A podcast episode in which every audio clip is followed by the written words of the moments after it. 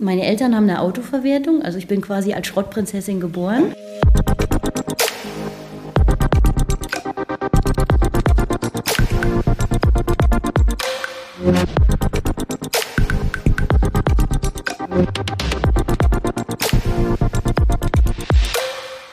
Ja, willkommen zurück hier beim Autokontext Podcast. Derek Finke ist immer noch mein Name. Schrottprinzessin. Ich musste, ja, ich glaube, es relativ laut lachen. Ich habe es dann irgendwo rausgeschnitten im Hintergrund. Aber ich fand es einfach so toll und so authentisch und so sympathisch, wie das rüberkam. Denn ähm, ich habe heute im Interview Silvia Gerl. Silvia ist sicherlich vielen von euch auch bekannt. Silvia ist Geschäftsführerin der Bundesfachschule für Betriebswirtschaft im Kfz-Gewerbe und äh, abgekürzt übrigens BFC. Ich glaube, unter dem Titel ist das vielen viel geläufiger. Die BFC ist ja eine Weiterbildungseinrichtung, die ähm, dem ZDK ein Stück weit nachgeordnet ist. Und dort werden ja Betriebswirte für die Automobilbranche ausgebildet. Und ich hatte selbst mal das Vergnügen, dort ein Jahr lang Dozent zu sein für das Thema Marketing, kann ganz gut einschätzen, was da gemacht wird, wie es da so läuft, wie es auch miteinander zugeht zwischen, zwischen Lehrern, Studenten und so weiter. Ich wollte das einfach nochmal als Anlass nehmen, zu sagen, Mensch, äh, Silvia, lass uns mal miteinander sprechen. Einerseits mal über dich, Silvia Gerl, und auf der anderen Seite eben auch über die BFC. Und ich glaube, das haben wir ganz gut hinbekommen. Wir haben daraus ein ganz gutes Gespräch gemacht.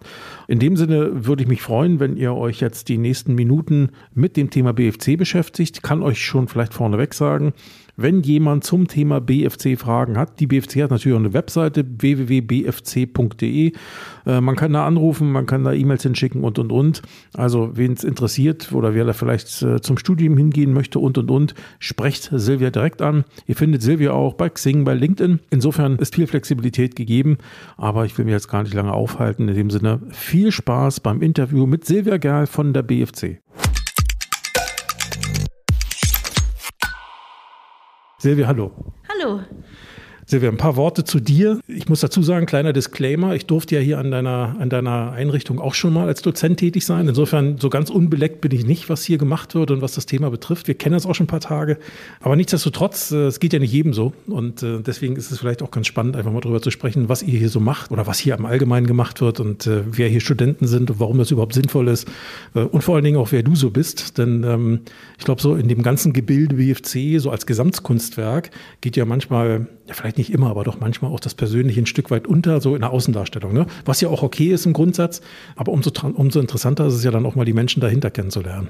Und du bist ja hier die Treiberin, wenn man so möchte. Ich will nicht sagen die Antreiberin, aber du bist die Treiberin. Du bist die Treiberin des Ganzen. Du stammst hier aus der Region, du bist also, ich weiß nicht, bist du Nordheimerin oder? Ich bin in Nordheim tatsächlich geboren, bin aber in einem Nachbarort mal aufgewachsen. Dann hat es mich mal ein Stück in die Ferne getrieben, aber jetzt bin ich wieder hier. Okay, also heimatverbunden. Was ja auch gut ist, ne? Du bist studierte Pädagogin. Da bewegt mich natürlich, wir sind ja alle mal Schüler gewesen. Du ja auch, ich weiß, aber äh, ich ja auch. Ich bin aber kein studierter Pädagoge. War Lehrerin dann dein Traumberuf oder wie muss ich mir das vorstellen? Absolut gar nicht. Vor allen Dingen, ich bin ja auch noch so eine Exotin. Ich bin eine Wirtschaftspädagogin. Und das Wirtschaftliche mit dem Pädagogischen zu verbinden, ist ja eigentlich schon ja, etwas ganz Seltenes. Es war nicht mein Traumberuf. Also wenn ich mal ein Stück zurückschaue, ich wollte eigentlich mal Ökotrophologie studieren. Das heißt Ernährungswissenschaften. Das hätte mir, wenn ich mal an mir runtergucke, hätte mir das, glaube ich, auch ganz gut getan. Ja, aber ähm, damals auf meiner Schule hatte ich also Biologie und Wirtschaft miteinander verknüpft, hätte das toll gefunden. Aber aufgrund dessen, dass es wenig Studentenplätze oder Studienplätze gab, war es dann mir nicht vergönnt, dieses Studium aufnehmen zu dürfen. Und deswegen kam dann irgendwann der Plan B, dass eine Freundin von mir sagte, du, ich fahre morgen nach Göttingen, schreib mich für Wirtschaftspädagogik ein. Habe ich gesagt, klingt gut, ich komme mit. Ja, coole Geschichte. So kann es manchmal laufen. Ne?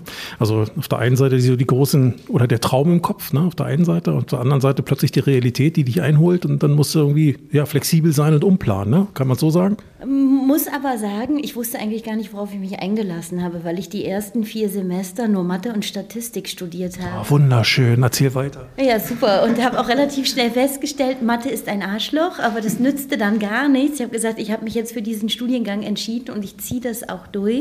Mit dem Ergebnis, ich habe es durchgezogen, meine Freundin nicht. Und habe es dann auch irgendwann zum Abschluss gebracht. Hervorragend, super. Klar, BWL-Themen, hast schon gerade gesagt, sind ja dann so als Fach da reingekommen und hast auch schon erklärt, wie du dazu gekommen bist. Aber wäre so Lehrerin so an so einer normalen Schule, ne, also normal in Anführungsstrichen, Grundschule, Realschule, Gymnasium, wäre das eigentlich auch eine Alternative gewesen? Also mit dem Studiengang landest du eigentlich klassisch auf einer berufsbildenden Schule. Das wäre auch ein Thema gewesen. Dann hätte ich aber nach meinem ersten Staatsexamen noch das zweite machen müssen. Und da hätte das Thema Referendariat bei mir im Fokus gestanden. Und das, dazu ist es nicht gekommen. Und das hat auch einen Grund. Vielleicht grätsche ich dir jetzt ein Stück weit rein, aber das, das Auto. Und das ist ja auch wieder etwas, was uns beide so ein bisschen miteinander verbindet, weil das Auto wurde mir schon mit in die Wiege gelegt. Und deswegen ist es nicht dazu gekommen, dass ich in der Schule gelandet bin, sondern beim Auto. Warum? Meine Eltern haben eine Autoverwertung, also ich bin quasi als Schrottprinzessin geboren. Ja. Und ähm, habe mich immer mit der Endstation Auto beschäftigt. Ich sage dir direkt, das ist keine Spielwiese für kleine Mädchen weil die spielen vielleicht lieber mit Barbies und Puppen oder so Kinderwagen und meine Kinderwagen sahen halt ein bisschen anders aus. Bisschen größer. Ja, und ich habe, glaube ich, eher zerstören gelehrt als instandsetzen. Das ist aber das Geschäftsmodell meiner Eltern gewesen und deswegen war das Thema Auto eigentlich immer für mich ein Strang, der mich interessiert hat und deswegen hat es mich nach meinem Studium auch direkt in ein Autohaus verschlagen. Zur Schande meines Vaters, weil der hätte es gern gesehen, wenn ich zu Hause eingestiegen wäre. Aber das wollte ich nicht. Warum? Weil er mich immer gezwungen hat, zu Hause mitarbeiten zu müssen. So ist das in einem Familienbetrieb und deswegen bin ich dann fremdgegangen und habe gesagt, ich gehe ins Autohaus. Cool. Das heißt aber auch, dass in irgendeiner Form, du hast schon gerade das Wort Zerstörung erwähnt, ähm, ähm, ich ne, nehme das mal so auf, ist mal so kreative Zerstörung, ähm, hat, ja, hat ja dann auch irgendwas für sich. Ich meine, klar, Zerstörung auf dem, auf dem Schottplatz oder auf dem Verwertungsbetrieb ist sicherlich noch eine anderes, ein anderes Thema, aber man kann ja durchaus auch kreativ Dinge zerstören, nicht in dem Sinne, Hauptsache alles ist kaputt, sondern um am Ende was Neues entstehen zu lassen. Ist das vielleicht äh, so ein Thema für dich, äh, auch im Rahmen deiner Tätigkeit, die du ja jetzt ausübst in irgendeiner Form? Also ich glaube schon, dass ich öfter mal eingetretene Pfade verlasse, um auch etwas bewusst tatsächlich zu zerstören, was Prozesse angeht, neu denken und so. Und ich glaube, das ist auch bei uns auf dem Hof entstanden bei meinen Eltern, weil wenn du ein altes Fahrzeug zerstörst, entstehen ja neue Werkstoffe. Und in Einzelteilen ist tatsächlich ein Auto manchmal viel mehr wert als alles andere. Und so ist es tatsächlich in meinem Tagesgeschäft auch, dass man manchmal tatsächlich auch alte Dinge zerstören muss, proaktiv, um Neues entstehen zu lassen. Und ich glaube, da sind wir gerade auch in der richtigen Zeit bei uns im Gewerbe. Leute, hört zu, eine Lehrerin sagt, man muss auch mal alte Dinge zerstören, um Neues entstehen zu lassen. Und das im Bildungssystem. Das ist eigentlich, äh, naja, sagen wir mal so, wenn man so allgemein hört, wie, wie Menschen in Deutschland mit dem Bildungssystem zufrieden sind, in Gänze, jetzt nicht speziell auf die BFC bezogen, aber so in Gänze, ähm, ja, dann kann man eigentlich so gar nicht, also dann würde das, glaube ich, nicht so direkt dazu passen, oder? Aber ich glaube, das ist unser Vorteil. Also wenn ich tatsächlich da angekommen wäre, wo ich ursprünglich meinen Plan hatte, in einer berufsbildenden Schule, bist du natürlich in einem Bildungssystem auch gefangen und kannst wenig gestalten.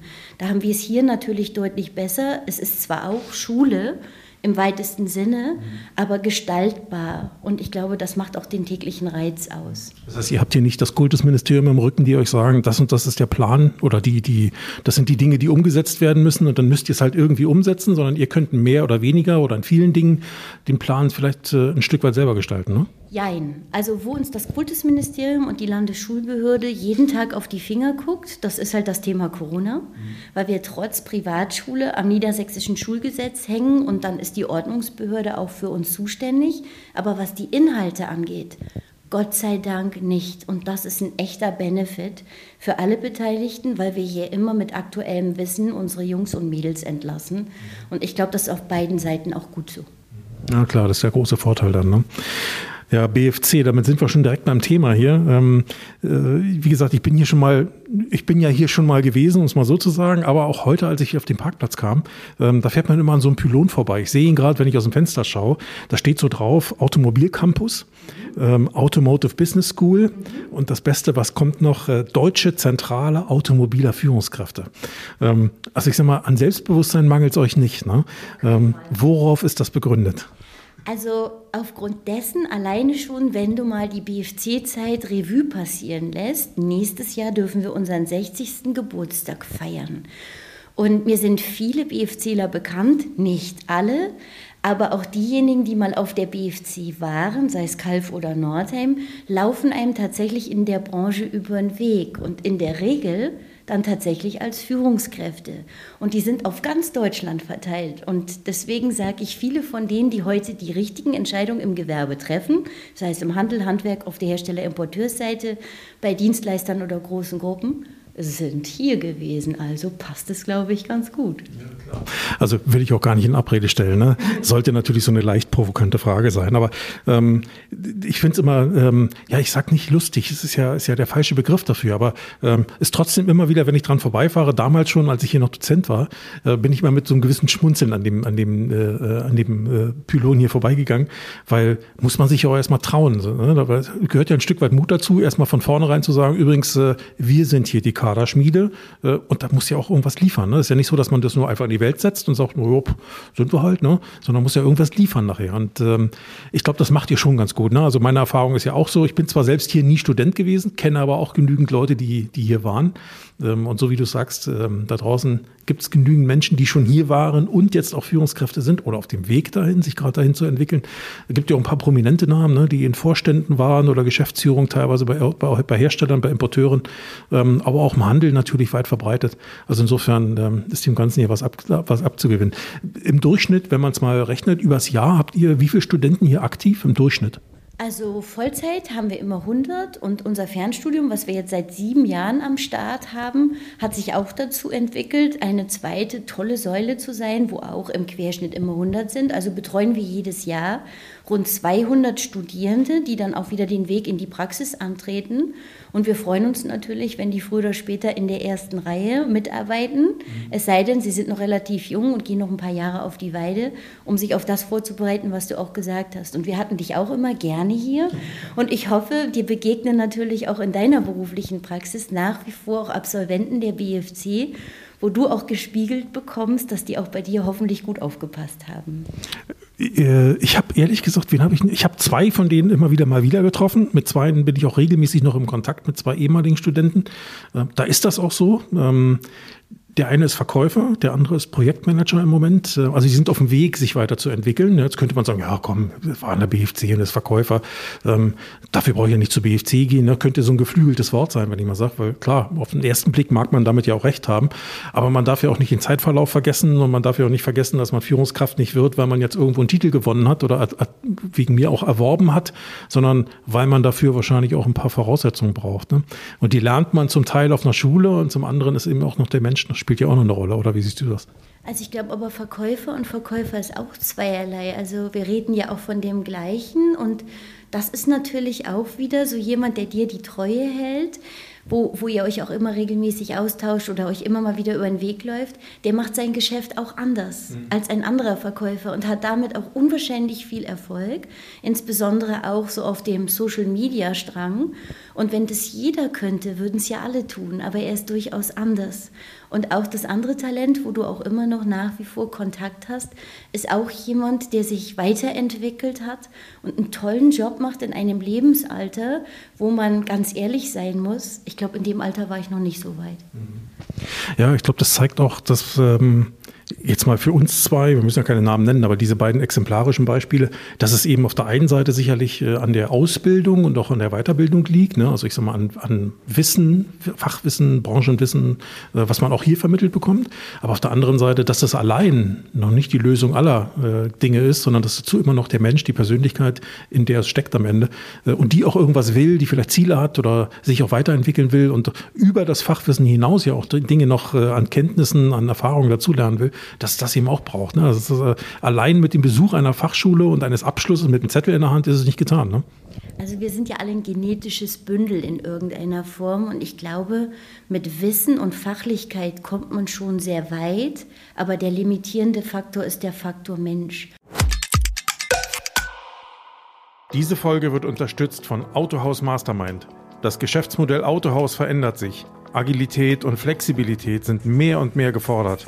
Die Autohaus Mastermind bringt Verkäufer, Verkaufsleiter und Unternehmer zusammen, die sich beim Bewältigen dieser Herausforderungen unterstützen wollen, die sich und ihr Unternehmen weiterentwickeln wollen. Weitere Informationen und Buchungsmöglichkeiten findest du unter www.autohaus-mastermind.com.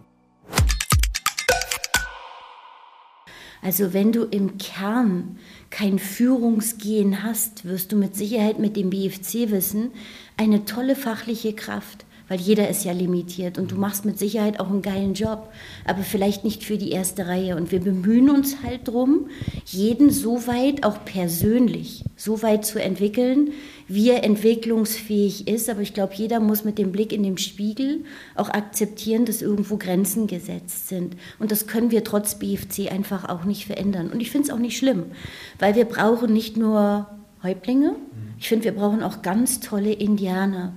Und wenn jemand operativ einen geilen Job macht, dann glaube ich, freut sich auch jeder Unternehmer. Dann braucht es auch nicht immer die erste Reihe sein. Ja, zumal vielleicht äh, auch für diejenigen, die mit dem Begriff Indianer in dem Sinne jetzt ein Problem haben, dass sie sagen, oh, dann bin ich ja doch keine Führungskraft. Also ich sage mal, diese vielleicht äh, etwas herausgehobene Stellung, ja, die so Führungskräfte haben, äh, vielleicht kann man das noch ergänzen und sagen, naja, ähm, irgendwo ist ja jeder auch Führungskraft, mindestens seiner selbst.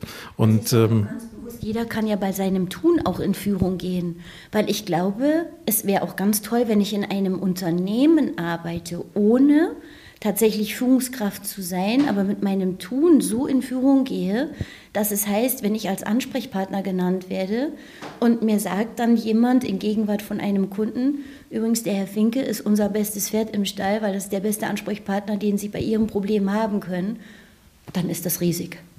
Ja, dann bist du in dem Sinne auch Führungskraft, nur auf eine andere Art. Ne? Also ich mache das auch, ich unterscheide mal ganz gern zwischen ja, so formale Führungskraft. Also ich sag mal, wenn auf meiner Visitenkarte ein Titel steht, der irgendwas mit Leiter zu tun hat oder Leiterin, dann bin ich auch formale Führungskraft, Abteilungsleiter oder irgend sowas und habe auch Menschen zu führen, die in meiner Abteilung tätig sind. Aber ich glaube, es gibt genügend Tätigkeiten und ich glaube auch, ich persönlich bin davon überzeugt, dass wir in eine Zeit reinwachsen, wo das immer wichtiger wird, ähm, dass jeder, ob er jetzt äh, formal Führungskraft ist oder eben nicht, also in Anführungsstrichen auch der Verkäufer, dass, dass du immer Führungsfähigkeiten brauchst, um überhaupt noch erfolgreich zu sein. Du hast ja jetzt schon Beispiele genannt, äh, weil ich glaube einfach, du, du stehst mehr und mehr vor Kunden und musst Entscheidungen treffen, ähm, für die du dann auch einstehen musst und dann dir auch Gedanken machen musst, wie gehe ich damit um. Und ich glaube, allein deswegen ist es auf jeden Fall wichtig, ähm, sowas mitzunehmen, auch so eine Ausbildung mitzunehmen, so eine Weiterbildung mitzunehmen, äh, um allein schon dafür auch gewappnet zu sein, auch wenn man vielleicht nicht in so eine formale Rolle hineinwächst. Vielleicht auch, weil man persönlich, ich bin zum Beispiel so jemand, ja, also ich bin keiner, der in so in größeren Unternehmenseinheiten so eine klassische formale Führungskraft, da bin ich nicht gut für. Ne? Ähm, aber so für mich selber und vielleicht auch für kleinere Teams, das kriege ich ganz gut gelöst. Oder wie ich wie ich es zum Beispiel immer gemacht im Projektmanagement, da bist du immer Führungskraft. Äh, geht gar nicht anders. Ne? Also ich bin ja schon lange da und ich lerne tatsächlich auch Absolventen von uns kennen, die eine angebotene Führungsposition, Verkaufsleitung, Serviceleitung, Werkstattleitung, Kundendienstleitung kategorisch ablehnen und sagen, ich bin der oder die Beste bei uns im Haus und ich möchte es auch bleiben. Ich bin selbstbestimmt und ich möchte selbstbestimmt bleiben und möchte auch den Erfolg, den ich habe, in Zukunft bestätigen. Und deswegen fühle ich mich in meiner Rolle wohl. Ich möchte gar keine Verantwortung für eine Mannschaft übernehmen, die Verantwortung, die ich für mich übernehme und für meine Entscheidungen, sind ausreichend und den Weg gehe ich weiter. Und das finde ich nicht verwerflich. Finde ich auch völlig in Ordnung und zeigt ja auch, wie reflektiert jemand ist, ne? muss man ja auch dazu sagen, weil es gibt ja genügend Menschen, die, die lassen sich gerne in Führungspositionen befördern, weil sie vielleicht den Anschein erwecken, auch eine gut geeignete Persönlichkeit dafür zu sein, ähm, sind aber selbst gar nicht reflektiert genug zu, zu ich sag mal, für sich einzuschätzen, bin ich überhaupt dafür geeignet, beziehungsweise was erwartet mich da eigentlich? Ne? Weil Führungsposition ist ja mehr als ein toller Dienstwagen oder mehr Gehalt oder das größere Büro oder keine Ahnung, Sekretärin oder so oder Sekretär, äh, sondern da hängt ja noch ein bisschen mehr dran. Und ich glaube, äh, dessen sind sich auch viele Menschen nicht bewusst. Ne? Und auch wenn, da, wenn man so Diskussionen wahrnimmt, da sind wir schnell Neiddiskussionen, ja, der da mit seinem großen Auto, aber da hängt ja auch teilweise ein bisschen mehr dran. Ne? Also muss man ja auch sehen. Ähm, wenn wir jetzt nochmal zu BFC zurückgehen, ähm, also dein Baby, wenn man so möchte hier, ähm, so im grundsätzlichen Wesen, klar, wir haben es ja schon an den Begriffen sicherlich einen Teil festgemacht, ne? es geht eben um Automobil, um Automobilhandel im Wesentlichen, aber so das grundsätzliche Wesen, ich glaube, du hast es auch ein Stück weit durchklingen lassen mit der persönlichen Betreuung ja auch der Studenten. Ist das was, was die BFC vielleicht auch von anderen, ich sag mal, Arten von Bildungseinrichtungen oder Weiterbildungseinrichtungen unterscheidet? Ich glaube sogar massiv, weil wir sehen es ja auch gerade in der Corona-Zeit, der eine oder andere musste remote arbeiten, hat Online-Sessions gemacht und da steht das Thema Wissen immer im Fokus.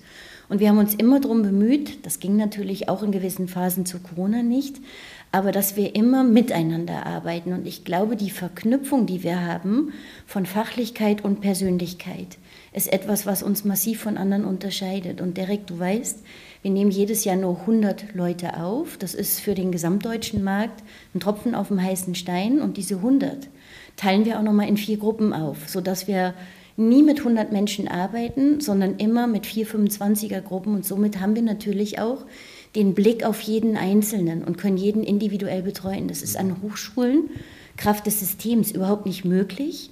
Und wir wollen das gerne, solange es geht, auch weiter in der Form so nutzen, weil uns einfach das Prinzip recht gegeben hat, mit der Verknüpfung von Persönlichkeit und Fachlichkeit in der kleinen Gruppe können wir jeden so weit entwickeln, wie er entwicklungsfähig ist.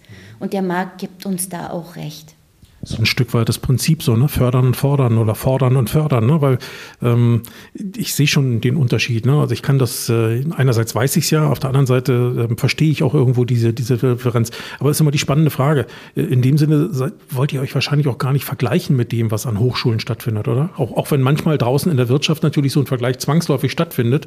Ähm, wenn ich jetzt Autohausunternehmer bin und ich habe vielleicht die Möglichkeit, äh, junge Mitarbeiter als Beispiel oder überhaupt Mitarbeiter, muss ja nicht unbedingt nur jung sein, ähm, in irgendeiner Form zu fördern ne, und zu sagen, hey, wo, wo, wo schicke ich den denn hin oder so. Klar, dann habe ich vielleicht die Auswahl zwischen diversen äh, Hochschulen, ne, die wir in Deutschland ja auch haben, die auch mit einem Automotive-Schwerpunkt haben oder eben zum Beispiel auch der BFC, die aber eine ganz andere Art von Ausbildung hat, ähm, auch keine Hochschulausbildung hat, aber eine ganz andere Art aus, äh, von Ausbildung hat. Und, und ich glaube, dieses, dieses eher praxisbezogen ist, glaube ich, der, der, der natürlich auch das Persönliche, wie schon gerade erwähnt, aber auch das eher praxisbezogen ist, glaube ich, auch ein wesentlicher Schlüssel, oder? Also ich glaube schon, es gibt für alle wissenschaftlichen Studiengänge, automobilwirtschaftlich, gibt es eine berechtigte Existenz und das ist auch gut so. Und die Leute, die wissenschaftlich arbeiten wollen, dürfen auch nicht zur BFC kommen, weil das ist genau das, was du eben schon gesagt hast. Wir arbeiten halt sehr operativ, praxisnah und bereiten auch auf eine operative Tätigkeit vor.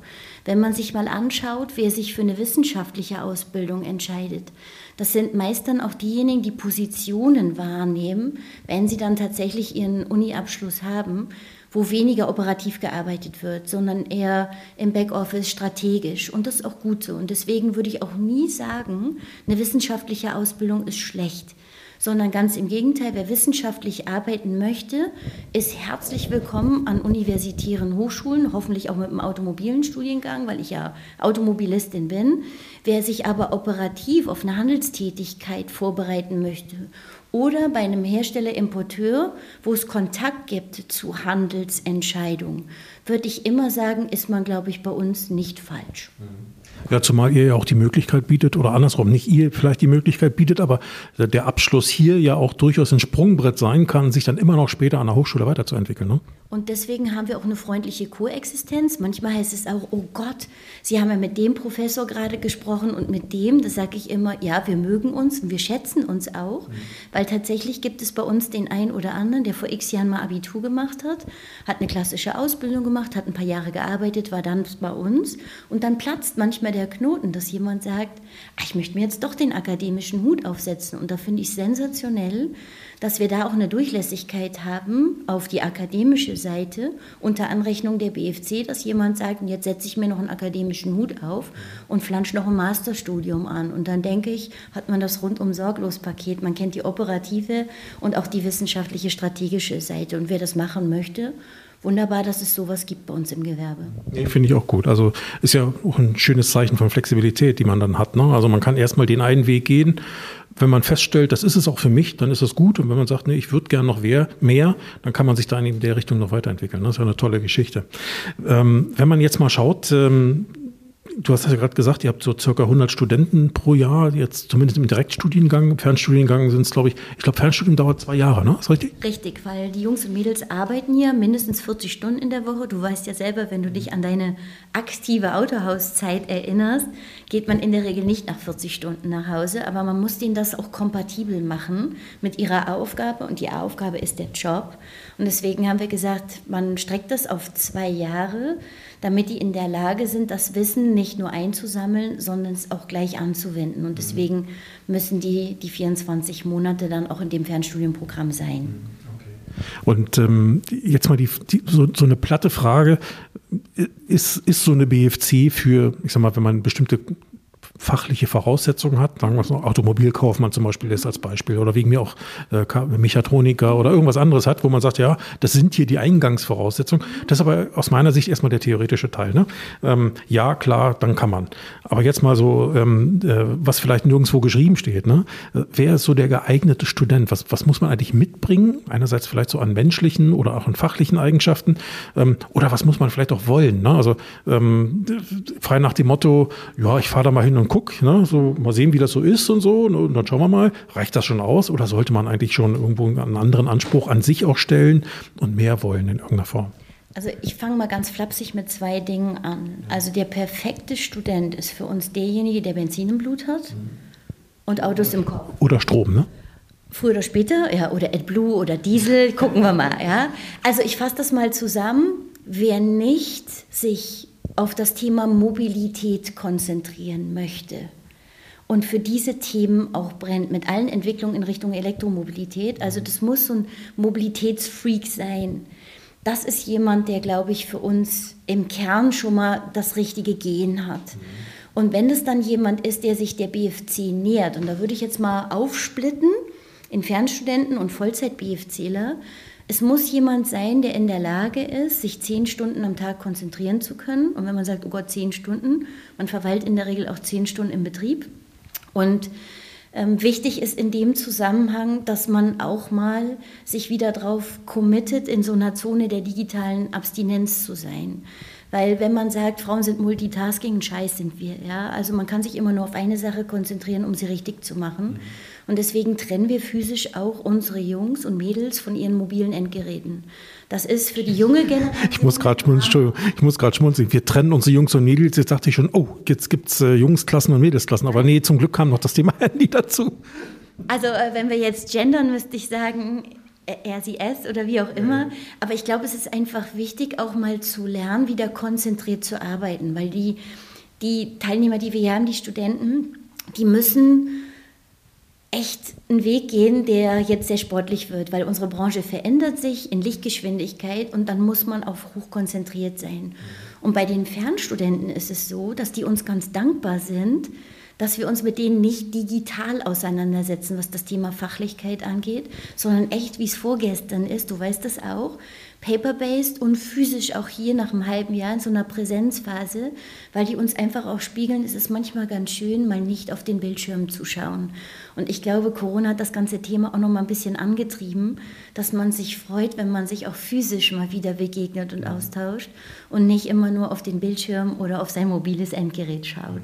Und deswegen fasse ich einfach zusammen, Benzin im Blut, Diesel, AdBlue oder Strom. Mhm man muss auf Mobilitätsthemen Bock haben und man muss auch daran glauben, dass das Thema Auto, egal wie es aussieht in Zukunft, ob es halt aus der Steckdose getankt wird, aus einer Wallbox oder wie auch immer, dass das ein Thema ist, was Zukunft hat. Und wer für diese Themen brennt, ist, glaube ich, für uns im Kern ein echter Profi, ob Männlein, Weiblein oder divers, wie auch immer. Ja, ja super, das klingt doch schon mal gut. Das heißt, ähm, ähm ich sag mal, man sollte hier muss man ja auch ehrlich genug sein. Ne? Man sollte ja also nicht mit irgendwelchen schwärmerischen oder träumerischen Ideen durch die Gegend rennen. Kann man gern machen, aber man muss schon irgendwo noch beide Füße auf dem Boden haben im Sinne von, hey, so ein Studium ist und bleibt harte Arbeit. Äh, man muss auch was dafür tun, dass man erfolgreich wird. Es ist also nicht so, dass die Schule einem hinterher wirft, was passiert. Es entsteht ja manchmal der Eindruck, ne, ja, ich bin ja hier praktisch, ich zahle ja auch Geld dafür, dass ich hierher komme, ja, frei nach dem Motto, ähm, jetzt müssen die aber liefern. Ne? Ähm, ja, auf der einen Seite schon, da ist wahrscheinlich auch so, ne? das ist ja wahrscheinlich auch euer Anspruch, ne? davon gehe ich ja mal aus. Aber auf der anderen Seite ist es trotzdem nicht damit getan, sondern ich bin die entscheidende Kraft und muss was dafür tun. Also ich glaube, das muss man sich ja schon nochmal bewusst machen, oder? Ich glaube, das ist das Thema. Also wenn man sagt, es reicht, die Kontonummer der BFC zu kennen, ich glaube, das ist die falsche Einstellung. Und wenn man sich für diesen BFC-Weg entscheidet, glaube ich, hängt man schon am Gas, um zu sagen, ich möchte beruflich vorankommen. Auf welcher Position auch immer. Es wäre aber fahrlässig zu sagen, wenn ich in den ersten Stock möchte, steige ich über den Dachstuhl ein. Also das wird nichts, ja, auch nicht mit der BFC. Also das ist genauso, wie du es gesagt hast. Wir bieten uns als Partner an um die Jungs und Mädels auf dem Weg nach vorne zu begleiten. Aber die Arbeit können wir den jeweiligen Studenten einfach nicht abnehmen. Wir teilen unser Wissen gern und wir packen den symbolisch gesprochen eine kaufmännische Werkzeugkiste mit ganz viel Spezialwerkzeug, aber anwenden müssen sie es selber.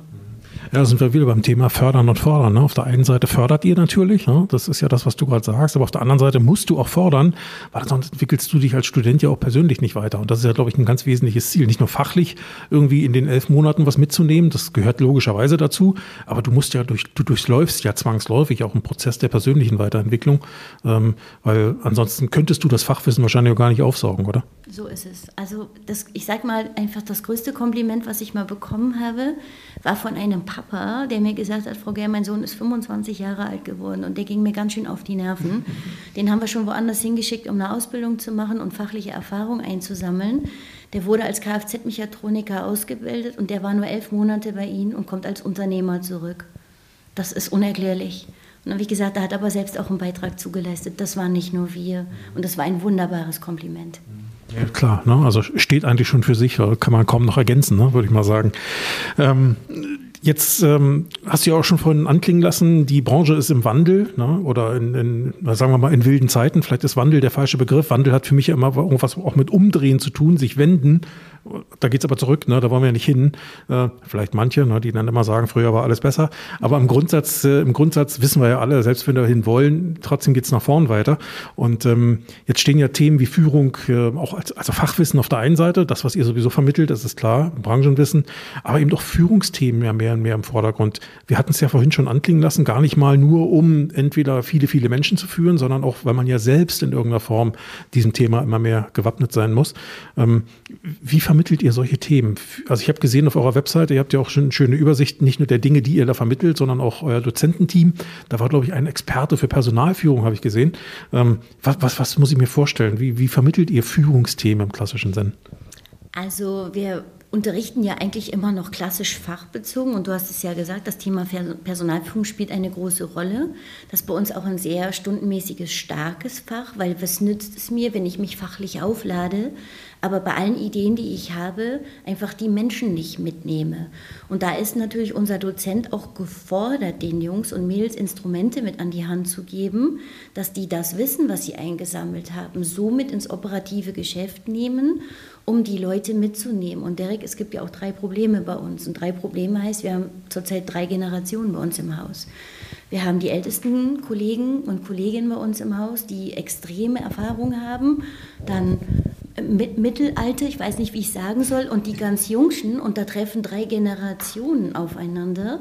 Und wenn man dann tatsächlich sagt, ich möchte, sei es eine Mannschaft in einer Abteilung oder eine ganze Filiale oder eine Gruppe mitnehmen, muss ich ja jeden so ansprechen, wie er angesprochen werden will. Und da gibt es auch keinen generalistischen Weg, weil den, der Anfang 20 ist und der, der 60 plus ist, glaube ich, den muss ich total unterschiedlich ansprechen. Und das ist die Herausforderung für unseren Dozenten, der dann natürlich seine Werkzeugkiste auch aufmacht und sagt, so, jetzt gucken wir uns mal das eine oder andere Problem an und wir diskutieren einfach mal durch, wie begegne ich bestimmten Problemen oder Methoden und bei wem eignet sich was am besten. Und somit hat da jeder seine Ideenbox, um zu sagen, ich sehe da ja auch faktisch immer Mitarbeiter vor mir, um mir das aufzuschreiben, was mir den größten Vorteil verschafft. Deswegen darfst du mich jetzt nicht nach einem kompletten Konzept fragen, aber der hat da schon seine Trickkiste, um zu sagen, wir müssen schon gucken, mit wem wir uns unterhalten, wem sagen wir was. Und da sind wir ja genau an dem Punkt, wo wir auch bewährte Kollegen auf neue Dinge vorbereiten müssen. Und das erfordert manchmal halt einen anderen Umgang als bei den Digital Natives, die halt digital aufgewachsen sind. Dem brauche ich nur Dinge zu zeigen und dann marschieren die schon, ohne dass ich denen vielleicht irgendwas sagen muss, weil die auch vor bestimmten Dingen einfach keine Berührungsängste haben. Cool. Ich glaube, äh, ich hätte jetzt auch nicht die Erwartungshaltung gehabt, äh, den Stundenplan zu bekommen, aber ähm, ich glaube, damit ist ja auch schon alles gesagt ne, im Grunde. Und ähm, äh, ich glaube, es hilft auch denjenigen, die sich für die Themen ja auch interessieren, durchaus schon ein Stück weiter. Ähm, die, du hast ja auch schon gesagt, die Zeiten werden ja, herausfordernder, vielleicht ähm, dynamischer, volatiler, mal so, mal so, ne, heute so, morgen so. Ähm, wir hatten ja schon ein kurzes Vorgespräch, so jetzt hier und sofort, ja, haben wir ja auch schon festgestellt, dass, äh, ja, keine Ahnung, auch die bei, bei, den Kunden, nicht nur Kunden, ich meine, wir sind ja auch oft genug Kunden irgendwo, ähm, aber, aber so bei den Menschen allgemein eigentlich so auch so ein Stück weit die Geduldsspannen immer kleiner werden und dass alles jetzt hier sofort erledigt sein muss, äh, dass man nichts mehr auf lange Bänke schieben kann. Ähm, das heißt, ähm, man hat oftmals ja gar nicht mehr die Zeit, Dinge langfristig zu planen oder zu durchdenken, sondern muss relativ schnell reagieren. Wie bereitet ihr da Leute vor? Ich meine, ähm, das könnt ihr sicherlich nur begrenzt tun, das ist mir schon klar, aber ähm, gebt ihr da was mit? Äh, wie könnt ihr zum Beispiel, keine Ahnung, auf die, auf die Themen, die jetzt gerade so vor der Tür stehen, Agenturvertrieb, Direktvertrieb, ähm, Digitalisierung, ähm, digitales Marketing, vielleicht auch Selbstvermarktung ein Stück, wie kann ich mich und meinen Betrieb anders vermarkten, nach außen bringen, wie kann ich Kundenbeziehungen knüpfen, ähm, Beziehungsmanagement im Allgemeinen, wie kann ich äh, Kunden loyalisieren und, und, und. Wie geht ihr da vor? Was, was könnt ihr damit mitgeben? Da können wir noch mal ein Stück zurückschauen. Und zwar hatte ich ja gesagt, wir haben zwar eine Ordnungsbehörde, Kultusministerium, Landesschulbehörde, aber die haben keinen Zugriff auf unseren Lehrplan.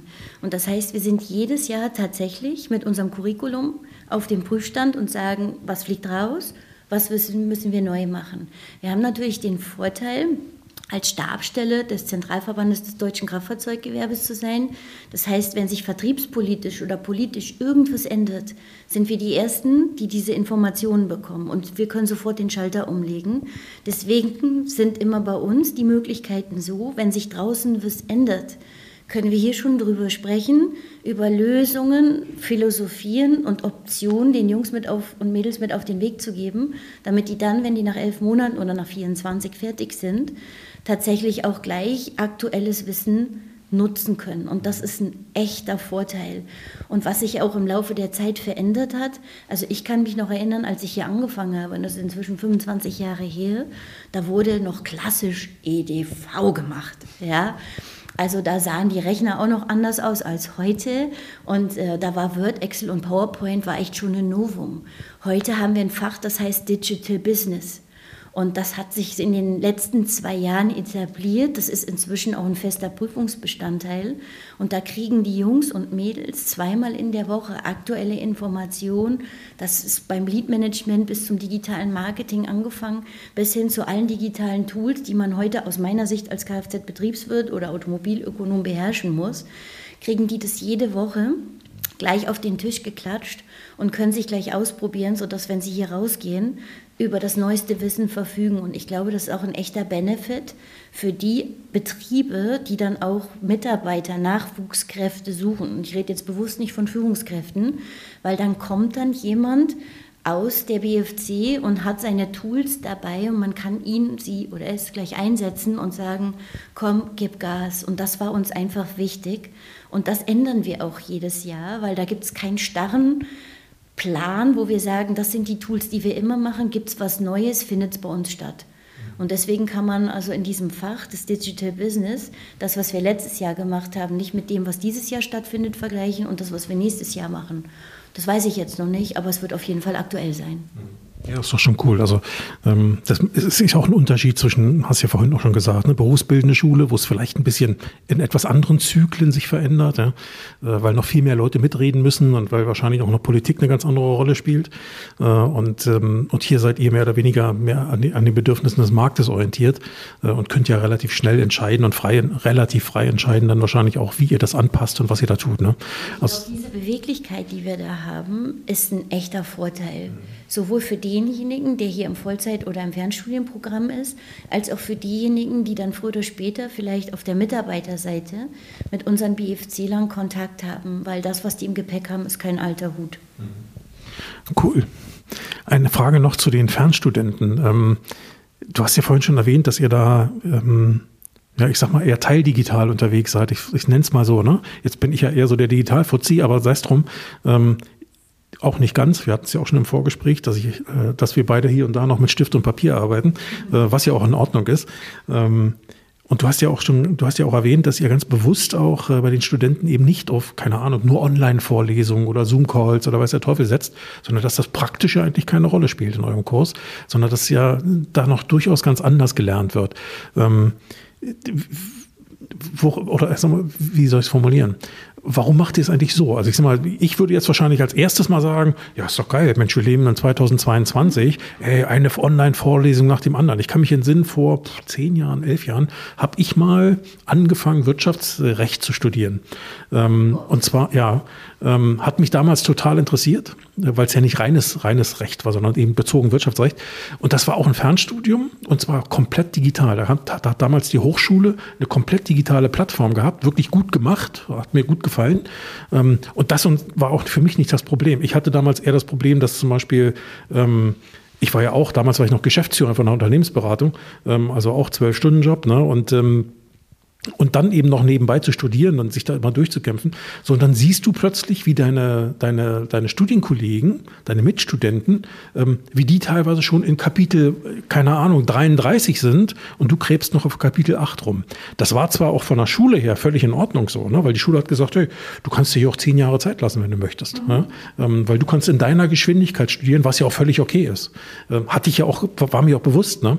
Aber du weißt, wie es ist, wenn du in so einer Gruppe bist, und du kennst die anderen und du siehst, ey, der ist schon bei Kapitel 33. Ey, wo bist du denn? Du kommst ja überhaupt nicht voran. ist ja absolut demotivierend. Ne? Ähm, deswegen bin ich damals irgendwo nach einem Semester wieder ausgestiegen, weil ich es einfach nicht gebacken bekommen habe. Ähm, da ich konnte mir einfach nicht vorstellen, wie ich das irgendwann mal abschließen sollte. Und ähm, äh, das war mal meine Erfahrung mit dem Thema. Ne? Und ähm, äh, aber ist ja nun ganz persönlich. Aber was, was hat euch dazu bewogen zu sagen, wir machen es eher nicht digital, sondern eher so, ich sag mal, doch noch mehr analog? Das Fernstudium ist ja erst oder schon, das kann man von zwei Seiten sehen, sieben Jahre alt. Und wir hatten auch am Anfang, neue Zeit, Digitalisierung, auch darüber nachgedacht, das als Online-Studiengang anzubieten. Aber es kam halt von den Studierenden und auch von den Interessenten, die ganz bewusst gesagt haben, Frau Gell, Sie wissen, wie unser Geschäft funktioniert.